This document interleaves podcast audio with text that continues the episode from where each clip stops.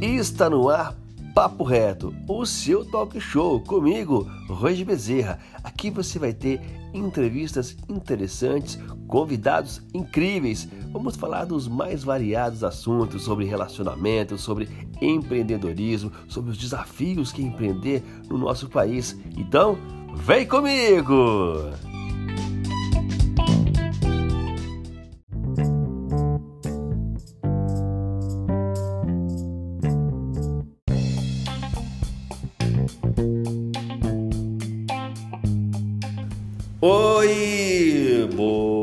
Dia, boa noite, boa tarde. Você que está me ouvindo agora, olha só, eu sou o Roger Bezerra do Instagram. Também estou hoje aqui começando uma série nova, o Papo Reto. E para começar com o pé direito, trouxe essa ilustríssima pessoa, Gabriel Sartor. Você deve estar pensando, quem é Gabriel Sarto? Ele é cantor? Ele é ator da Globo? Não. Ele é um jovem empresário de Maringá de muito sucesso e ele vai trazer para vocês aqui a experiência dele, como ele começou, como isso foi tornando parte dele e da vida dele. Com vocês, Papo Reto com Roger Bezerra e Gabriel Sartor. Vai, Gabriel, fala um pouco sobre você. Ô Roger, primeiramente agradecer a oportunidade de estar contigo aí falando sobre empreendedorismo. É, eu sou um grande fã do seu trabalho. Obrigado. Um trabalho incrível que você faz. E vai ser um prazer aí estar compartilhando contigo aí sobre empreendedorismo. Gabriel, você começou com quantos anos, Gabriel, sua empresa? Então, eu comecei minha empresa com 17 anos. Só que a minha história ela começa um pouco antes disso. É, quando eu tinha uns 13 para 14 anos, eu comecei a me apaixonar aí por programação, por Linux é, por essa parte mais técnica. É, e isso me possibilitou a começar no meio de tecnologia. Então eu tinha essa paixão por desenvolvimento, por programação e eu fui em busca de, de uh, conhecer os provedores de internet da região ali de Campo Mourão, onde eu morava. É, e eu encontrei um provedor que não tinha ninguém que cuidava dessa parte de redes, de Linux e etc. E eu fui convocado a trabalhar para esse provedor com 14 anos. Só que detalhe, eu não tinha salário. É, é eu tive uma oportunidade de começar ali a aplicar o conhecimento é, teórico que eu tinha na prática, só que sem remuneração nenhuma. É, isso me gerou uma bagagem técnica legal. Para alguns anos mais tarde eu começar a liga com 17 anos. Então ali começa com, com a gente iniciou ali primeiramente prestando serviço de VoIP é, e a empresa era eu era uma empresa de, de uma pessoa só ali. É, eu tive um sócio no, no, no início, é, só que eu que fazia venda, eu que fazia a parte técnica. Era eu equipe. Era eu equipe. Eu equipe. é, esse meu sócio ele me ajudou ali na parte de investimento, na parte de servidores, que depois é, ele logo em seguida saiu da sociedade e a empresa era basicamente eu. Então eu tinha que vender, eu tinha que instalar, eu tinha que fazer é, todo o, o, o... E essas dificuldades que você passou nesse início aí, que que isso agregou para você? O que que isso agregou no Gabriel que é hoje? É, isso me agregou é, um, um, conhecimento né, muito relevante, foi muito importante para mim na área de vendas, porque eu vinha da parte técnica e é, iniciando a minha empresa ali do zero, sem nada, sem dinheiro, eu tive que aprender a vender, porque se eu não faturasse eu não conseguia pagar as minhas contas. Então isso me gerou uma bagagem de vendas, eu tive que, que, que aprender na fogueira mesmo a como vender.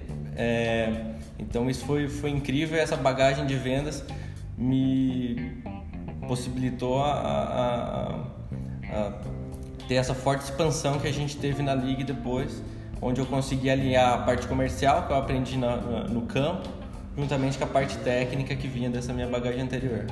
Que legal. E hoje a sua empresa ela atua em que parte do mercado? Como ela, como ela atua? Explica para quem está te ouvindo é, aqui. Então, inicialmente a gente começou com VoIP, isso em meados de 2007, é, e a gente foi se moldando ao mercado. Então, alguns anos depois a gente começou é, a construir rede de fibra ótica é, por algumas cidades. Começamos com uma avenida, depois virou um bairro, depois virou uma cidade inteira e hoje já são 11 cidades. Foi na sementinha ali? Foi na sementinha, é, sempre trabalhando muito, reinvestindo todo o lucro da empresa.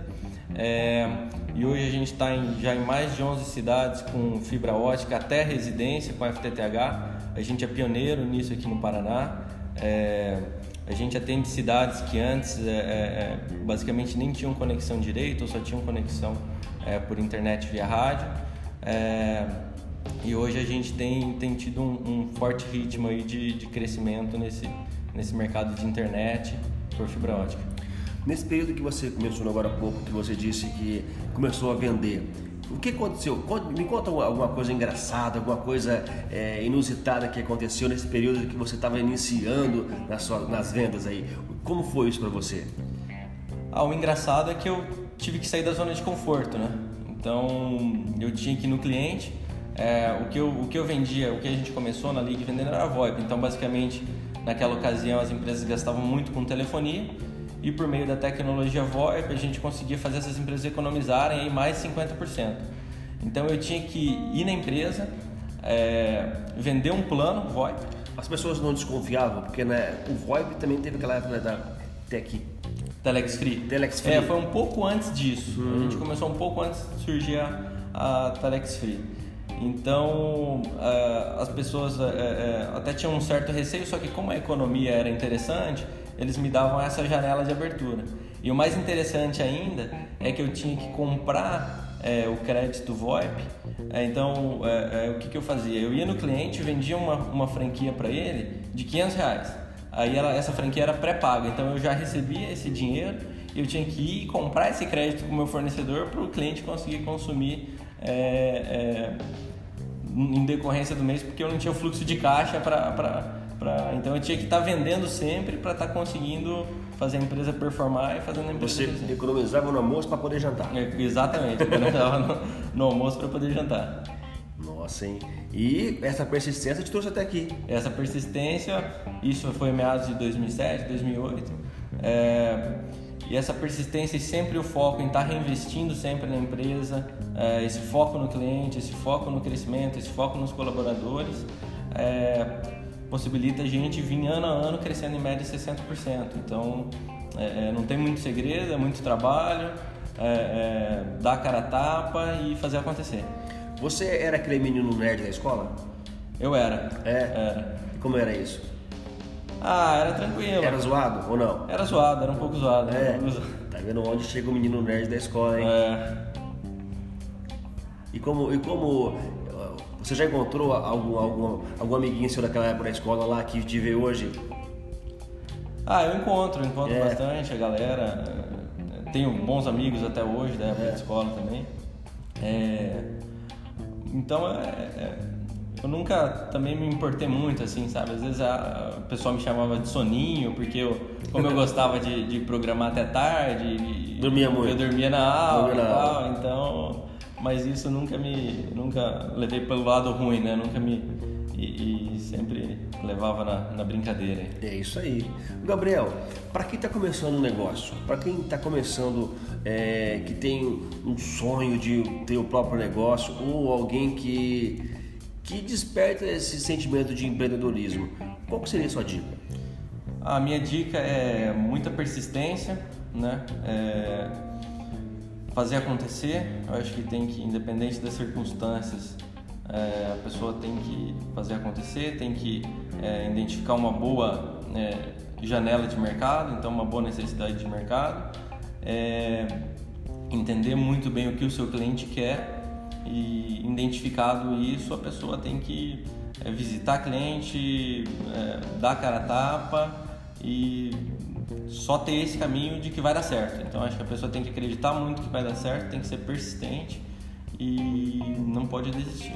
Se você fosse comprimir tudo isso em três palavras, o que, que você fez?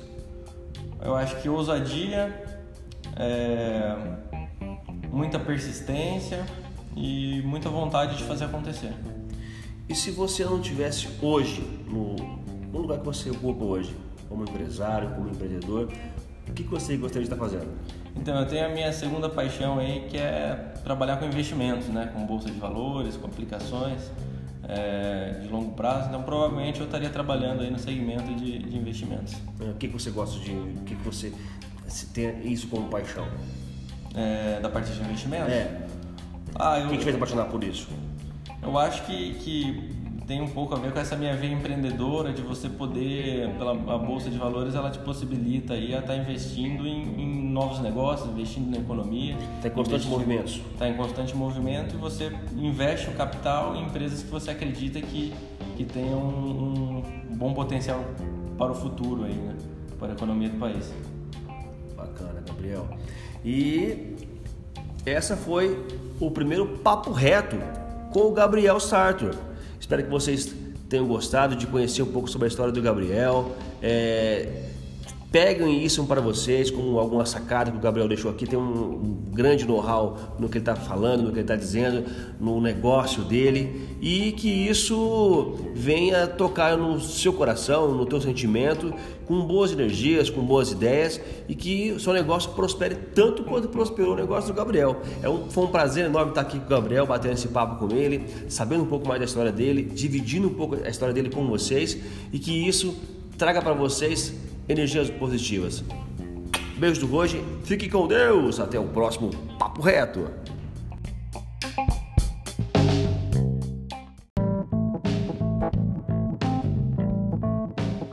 E esse podcast aconteceu com os oferecimentos de Ligue Telecom. A vida exige cada vez mais fibra.